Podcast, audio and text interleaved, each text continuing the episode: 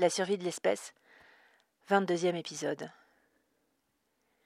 Est-ce que vous vous rappelez de 975 Cette jeune fille, dont la grande sœur était morte le nez dans la soupe, et qui avait un petit frère, 222, un peu rebelle. Eh bien, ce 222, il avait disparu. 975 l'avait cherché partout, dans les combles, à l'usine, dans les caves, les bars, les maisons vides des alentours. Elle était descendue jusque dans les égouts et les quartiers riverains, avait toqué à toutes les portes, interrogé tous les passants. Mais personne ne savait où était 222 le saint fou. Elle en aurait pleuré de rage. Quelques mois avant, et à sa plus grande joie, son frère était enfin rentré dans le rang. Il avait eu une épiphanie dont il ne lui avait pas dit un mot. Elle l'avait trouvé un soir à sa réunion d'abstinents, et chaque fois qu'elle l'avait observé à la dérobée, elle l'avait vu en train de la regarder, d'un regard franc et doux, apaisé. À la toute fin, après avoir fait son serment officiel, et alors qu'il rentrait chez eux, il lui avait pris la main pour lui faire un second serment, à elle seule.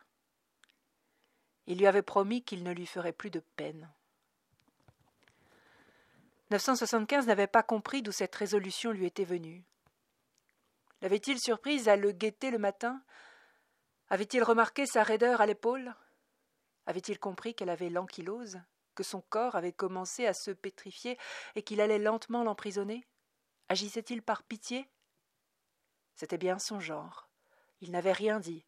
Elle n'avait pas demandé, se contentant de la grande joie de son frère revenu auprès d'elle, qui peut-être allait pouvoir vivre longtemps et puis, la semaine passée, tous les membres de leur réunion d'abstinents étaient morts, foudroyés, comme cela arrive. Elle avait eu de la chance, elle était arrivée en retard, retenue par les bavardages d'une voisine. Elle était arrivée juste entre la mort et la désinfection. Alors, elle avait pu voir tous les corps. Elle en avait pleuré, bien sûr, elle avait gémi, mais pour les avoir tous retournés frénétiquement à sa recherche avant de déguerpir à l'arrivée des désinfecteurs, elle pouvait le jurer, elle en était sûre. Son corps à lui n'y était pas. Il n'était pas mort ce soir-là. Pourtant, depuis ce funeste soir, elle n'avait plus une trace de lui. Leur père ne disait rien et se cachait d'elle, mais les murs creux n'absorbaient pas les hoquets de sa tristesse qui sonnaient comme le glas. 222 n'était plus là. Et lui semblait au-dessus de ses forces de pouvoir s'en remettre. La partie sur 975 est finie, mais pas l'épisode, puisque nous retournons sur Aurore. Aurore avait raison et elle le savait. Mais avant d'aller exposer sa grande idée, elle attendit de recevoir des nouvelles d'une de ses bouteilles car à tous ces beaux raisonnements, la critique était facile. Elle n'avait pas de preuve de ce qu'elle avançait, et son premier raisonnement, tout aussi parfait sur les courants, n'avait porté aucun fruit. Les mois passèrent dans cette attente infinie, tandis que la quête d'aurore virait à l'obsession. Elle s'était remise à fumer pour avoir le prétexte de demander à la guérite de l'entrée si un message était arrivé chaque fois qu'elle descendait, par exemple. Elle ne quittait son lit que pour hanter les couloirs de l'Institut de plastique, portant dessous le bras les projets qu'elle peaufinait pour le jour où enfin elle pourrait les présenter. Et puis elle laissait à peine entendre à sa compagne le son de sa voix, se désintéressant en un mot de tout ce qui n'était pas sa proie ou ce qui lui permettrait de l'atteindre. Elle était pugnace. Aurore, elle était patiente et avec obstination et méticulosité elle déroula toutes les cartes anciennes, cherchant à reporter, selon les témoignages, l'emplacement du continent mythique, le septième continent, le continent de plastique, à supposer sa dérive pendant les événements, à tenter de déduire la position où il pouvait se trouver, le courant qu'il avait emporté. Et puis son esprit sauta sur une autre idée, se disant que, résolument, elle avait tort et que ce n'était pas le comportement des corps inertes dans les courants qu'il fallait étudier, mais celui des poissons, puisque, évidemment, elle le supposait elle-même, c'étaient les poissons plastiques qui avaient colonisé le banc, et c'était désormais eux qui le maîtrisaient, et donc leur comportement qu'il fallait étudier. D'un seul mouvement, Aurore quitta les courants et les vieilles cartes pour le rayon zoologie, où elle chercha tout ce qui avait trait aux poissons plastiques. Se rendant à plusieurs reprises dans les laboratoires de l'Institut, à l'étage des jardins, où des chercheuses entretenaient dans d'immenses aquariums des colonies de plastiques dont elles étudiaient les moindres mouvements. Et ce ne fut pas pour lui déplaire. Parce que ces bestioles, qu'elle n'avait toujours vues que comme des adversaires de sa pêche, se révélèrent fascinantes. Rien que leur histoire l'était, celle d'une adaptation exemplaire de la nature, un cas d'école, qui rendait bien humble. Au commencement, les poissons plastiques, comme tous les autres, n'ingéraient le plastique que par distraction, et comme tous les autres, ils en mouraient. Et pourtant, aujourd'hui, ils s'y étaient si bien adaptés qu'il était devenu leur habitat naturel, leur chasse gardée, leur chance de survie leur atout. Les plastiques vivaient dans le plastique et l'entraînaient dans leur sillage par des phénomènes d'aspiration générés par des mouvements spécifiques de leurs nageoires. Ils y logeaient et ils y pondaient leurs œufs bien à l'abri dans des nids qui leur assuraient un taux de survie exceptionnel. Leurs alevins, ensuite, vivaient pendant plusieurs semaines entourés d'une protection de particules polymériques qui les protégeaient de toutes les attaques extérieures, notamment virales, et dont ils étaient recouverts par leur mère, qui avait développé à cette seule fin un second estomac qui ne servait qu'à digérer le plastique. C'était incroyable. Et c'était pas tout, parce que le plastique leur servait encore de repoussoir contre les requins et les orques, qui avaient été leurs prédateurs naturels des siècles auparavant, quand ils n'étaient pas encore des plastiques. Et eux, ils ne s'étaient pas adaptés au plastique, et il ne pouvait donc plus les attaquer sous peine de mourir étouffés d'avoir avalé autant de plastique que de poissons. Les poissons plastiques, eux, avaient trouvé le moyen de ne pas en pâtir, alors pourtant qu'ils vivaient au milieu d'une immense masse de ce plastique en décomposition, et que l'eau dans laquelle ils baignaient, qu'ils avalaient, et que filtraient leurs branchies, était surchargée de microparticules qui encrassaient et tuaient pourtant tous les autres vivants qui se risquaient au même exploit. L'étude de ce dernier prodige était une des raisons de l'intérêt des chercheuses pour les poistiques. On voulait comprendre l'évolution qui leur permettait de séparer le mortel du vital pour se maintenir en vie au milieu des pires périls sans autre protection qu'eux-mêmes. Les chercheuses, dans leur manque d'orgueil, avaient en tête d'en adapter le mécanisme pour des colonies humaines à envoyer dans les zones mortifères. Elles lui avaient raconté, et Aurore pensait que c'était de la folie que la précipitation de l'homme ne changerait rien à l'affaire et qu'il aurait mieux valu laisser le temps faire son office, comme il l'avait fait sur le reste du monde. Qu'importe. Elle, ce qui l'intéressait, c'était le comportement social des poistiques, car c'était de ce comportement social que dépendrait le lieu où elle pourrait retrouver ce qu'elle cherchait, le septième continent. Au fil de son périple dans l'audiothèque, elle était tombée à l'avenant sur tout un tas d'informations utiles ou inutiles qui lui avaient fait naître une idée. Et notamment un grand nombre de documents témoignant de la migration des poissons, des saumons, des harengs, des truites arc-en-ciel et bien d'autres. Et de la manière dont ces poissons naissaient dans des frayères, bien à l'abri dans le creux des galets de rivières d'eau douce, en haut d'interminables sommets nourries de bestioles elles-mêmes nourries des cadavres de leurs parents sacrificiels. Quelques mois à grossir, une descente vers la mer, que en avant à se laisser tirer par le flot en chahutant avec les camarades, deux ou trois années de belle vie en plein océan à jouer en bande dans les courants, à prendre de la masse, de la force et des nutriments et, une fois suffisamment rechargés, une lutte à mort contre le courant des rivières, pour remonter jusqu'aux sources, jusqu'à leurs frayères, perchées tout en haut, au-dessus des cascades qu'il fallait franchir en sautant, au-dessus des barrages, en dessous des cormorans, des aigles, des hommes et des ours. Le ventre, déjà gros de vie impatiente, a dépensé chaque parcelle de force dans un seul espoir perpétuer l'espèce. Si seulement l'homme avait eu la même discipline, on n'en serait pas là. Aurore restait une nouvelle fois admirative de la nature et à mesure qu'elle apprenait sur les poissons migrateurs, elle se convainquait de la justesse de son intuition. Les poistiques devaient vivre un cycle similaire. Ils étaient sûrement des poissons migrateurs, cela faisait sens. Et si c'était le cas, les courants devaient jouer un rôle dans leur migration.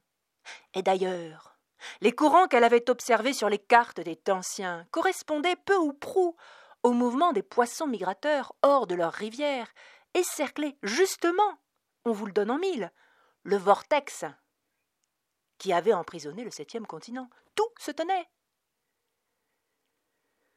Les chercheuses qu'elle interrogea ne surent pas lui répondre, ce qui était tout de même un comble. Mais son expérience de chasseuse, elle, validait son hypothèse. Tout le monde le savait. Certaines zones de pêche étaient réputées pour les alevins et les vieillards, d'autres pour les jeunes adultes regroupés en harem. C'était cohérent. Elle doutait en revanche que les poistiques migrent dans les rivières. Elle n'avait jamais rien vu de tel, dans certains fleuves peut-être les plus larges, mais par exception. Les poistiques, et surtout ceux du banc gigantesque de son septième continent, devaient être océanodromes, c'est-à-dire ne migrer qu'au sein de l'océan. Cela faisait parfaitement sens. Si elle voyait juste, cela augmentait les probabilités qu'elle puisse trouver sa proie en la guettant au détour d'un courant. Et c'était extraordinaire. Tout s'emboîtait parfaitement. Les courants, le septième continent, la migration des poissons. Elle allait trouver sa proie, ça ne faisait aucun doute. Avec toute la patience dont elle était capable, et dont elle semblait n'avoir toujours pas entamé le capital, Aurore se pencha donc de nouveau sur les vieilles et les nouvelles cartes pour les affiner en imaginant cette fois-ci les routes de migration des poistiques. Reprenant sa position et toute l'audiotérature qu'elle avait assemblée, elle calcula, hésita, dessina, essaya, se trompa, gomma, reprit patience, persévéra, jusqu'à obtenir enfin un scénario dont elle se trouva satisfaite, et qui était bien plus précis que toutes ses hypothèses précédentes. Elle rentra ce soir-là radieuse, plus proche que jamais de son succès, et prête à y passer encore toutes les années qu'il y faudrait. Après tout, qu'avait-elle de mieux à faire? Et puis, elle entretenait par son mode de vie sain, hormis la cigarette, la possibilité de vivre encore de nombreuses années, largement assez pour tous les atermoiements, les expériences et les erreurs du monde grâce à sa nouvelle intuition. Si les bouteilles ne fonctionnaient pas, elle aurait une deuxième corde à son arc et qui avait une bonne chance de fonctionner. Elle n'aurait plus qu'à trouver le moyen de baguer ou de suivre les mouvements des poistiques de l'Institut qu'elle ferait relâcher dans l'océan, et puis ensuite attendre, sans doute de longs mois, mais peu importe, que les résultats arrivent. Ce serait long, mais elle était prête. Elle ne rechignerait pas, parce qu'elle savait ce qui l'attendait au bout de tout ce remue-ménage et dans laquelle elle comptait bien se vautrer. Sa pêche miraculeuse.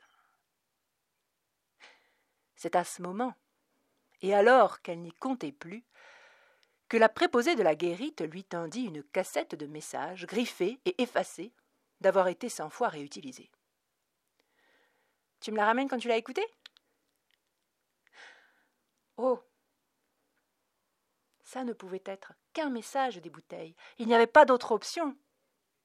Aurore saisit la cassette, remercia vaguement et fonça au pas de charge jusqu'à son poste de travail, tout couvert de cartes, de bandes et de cassettes. Elle hésita un instant à écouter le message, ferma la porte et se tordit les mains. D'un sens ou d'un autre, c'était la réalité qui toquait à sa porte. Elle enclencha la cassette. Elle n'avait pas l'intention de se laisser enfermer dans une obsession ou une illusion, si douce qu'elle soit. Et après un insoutenable silence, une voix mâle et chaleureuse émergea de la bande percluse de fritures, d'écrasements de vagues de cris de goélands. À l'intention d'Aurore, Aurore Messidor, Arizona 41, Institut du plastique, chère sœur, nous avons repêché ce jour huit Vendémiaires en 231. Votre bouteille est numérotée, numérotée, numérotée 62 à 7h57 du matin. Votre charmant paquet s'est coincé dans nos filets de pêche. Nous pouvons vous la renvoyer, hein, si besoin. Nous nous trouvons au phare du Kerzéon, océan côté Atlantique. Je ne sais pas si vous connaissez. En tout cas, nous restons à votre disposition pour toute question, chère sœur. Votre bien dévoué frère, Nicolas Floréal, France, 1782. Le cœur d'Aurore s'était arrêté de battre. Le phare du Kerzéon C'était un nom qu'elle connaissait, sur lequel son regard avait glissé des dizaines de fois sur les anciennes ou les nouvelles cartes, il était autrefois à quelques kilomètres du rivage et maintenant perdu au beau milieu de l'océan. Rapidement, elle déroula sa dernière carte, celle sur laquelle elle avait reproduit son ultime scénario, le plus complet, celui auquel elle croyait le plus, avec pourcentage de probabilité et sens des courants. Et c'est alors qu'elle en eut la confirmation. Le phare. Il était éloigné de moins de quelques kilomètres du trajet qu'elle avait calculé. Une montée de plaisir lui gravit la poitrine jusqu'au sommet du crâne, irrépressible, transformant tout son corps endormi en jouissance gratuite, tétons pointés, peau frissonnée, babines retroussées, mâchoire écartelée, oreilles tirées en arrière, larmes montées. Elle avait réussi. Elle avait réussi. Après ces années passées en d'austères études à miser tout son bonheur sur un coup de nez, elle avait enfin un élément tangible, une preuve. Son sourire n'en finissait plus. Et, pour l'instant, elle n'avait rien de mieux à faire qu'à savourer, parce que, si sa théorie était juste, le phare de Kerzéon n'avait pas fini de la contacter. À l'intention d'Aurore Messidor, Arizona 41, Institut du plastique. Chère sœur, ici Nicolas toujours, phare de Kerzéon de nouveau. Nous avons repêché dans l'après-midi à 14 heures la petite sœur de votre bouteille de ce matin, la numéro 18. Exactement au même endroit et à la même date. Bien à vous, Nicolas. À l'intention d'Aurore Messidor, Arizona 41, Institut du plastique, toujours. Chère sœur. Le phare de Kerzéon, encore, dis donc. Pris dans nos filets ce matin, trois de vos bouteilles. Vous avez bien entendu, trois. Les numéros 72, 37 et 4. Euh, à 6 heures, 57. Le 9 Vendémiaire, en 231. Nous vous tenons informés de la moisson de cet après-midi. Nicolas. À l'intention d'Aurore Messidor, Arizona 41. Dis donc, Aurore, vous allez devenir une amie, c'est incroyable. Institut du plastique, pardon, chère sœur. Phare de Kerzéon, encore et toujours, mais vous l'aviez compris cet après-midi. Voulez-vous savoir combien? Sept. Sept, pas moins, de vos bouteilles se sont prises dans notre filet, relevées à 15h38. Les numéros, j'ai noté. Alors, nous avons 12, 13, 23, 34, 51 et 101. J'espère que ça fait sens pour vous et que ça va dans le sens que vous souhaitiez. J'aimerais bien avoir le fin mot de l'histoire. Je vous envoie un seul message demain soir avec toutes les bouteilles qu'on va relever. Salutations cordiales, Nicolas. Suite à cette salve de messages, qui lui accrochèrent durablement le sourire aux lèvres, Aurore obtint d'entrer en contact direct avec le phare de Kerzéon. Renseignement pris, il servait de base d'observation à des météorologues qui étudiaient tout un tas de choses essentielles, sauf les courants marins. Évidemment, ça n'intéressait personne dans l'humanité. Le contact s'établit très simplement entre Aurore et Nicolas, qui trouva le projet fascinant, et ils s'entendirent sur tout. Elle le cribla de questions sur les éventuels plastiques repérés alentour du phare, sans se décourager qu'il n'ait rien de croustillant à lui raconter.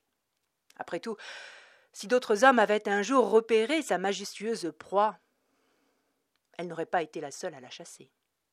Et puis, les filets des deux hommes étaient des bêtes filets de pêche alimentaire, dont les poistiques se jouaient aisément, mais elle en savait quelque chose. La moisson des bouteilles dura deux bons mois, à la fin desquels les météorologues eurent repêché deux tiers des bouteilles qu'elle avait jetées. S'il y avait un endroit au monde où elle était susceptible d'attraper son gibier, c'était au phare du Kerzéon. Il ne lui resta plus qu'à convaincre les penseurs de le lui prêter suffisamment longtemps pour espérer attraper sa proie. Avec les caisses de bouteilles vides que Nicolas lui avait soigneusement renvoyées, son exposé sur les courants marins, la migration des saumons, le continent de plastique, les poistiques, océanodromes et son bel enthousiasme, Aurore ne mit pas longtemps à remporter la partie. Après tout, la jeune femme ne demandait pas grand-chose, son kayak et huit mois de provisions et d'occupation du phare, et leur apporterait, si elle avait raison, plus de plastique que l'humanité n'en avait espéré. Elle obtint tout ce qu'elle voulait. C'en est terminé pour cet épisode.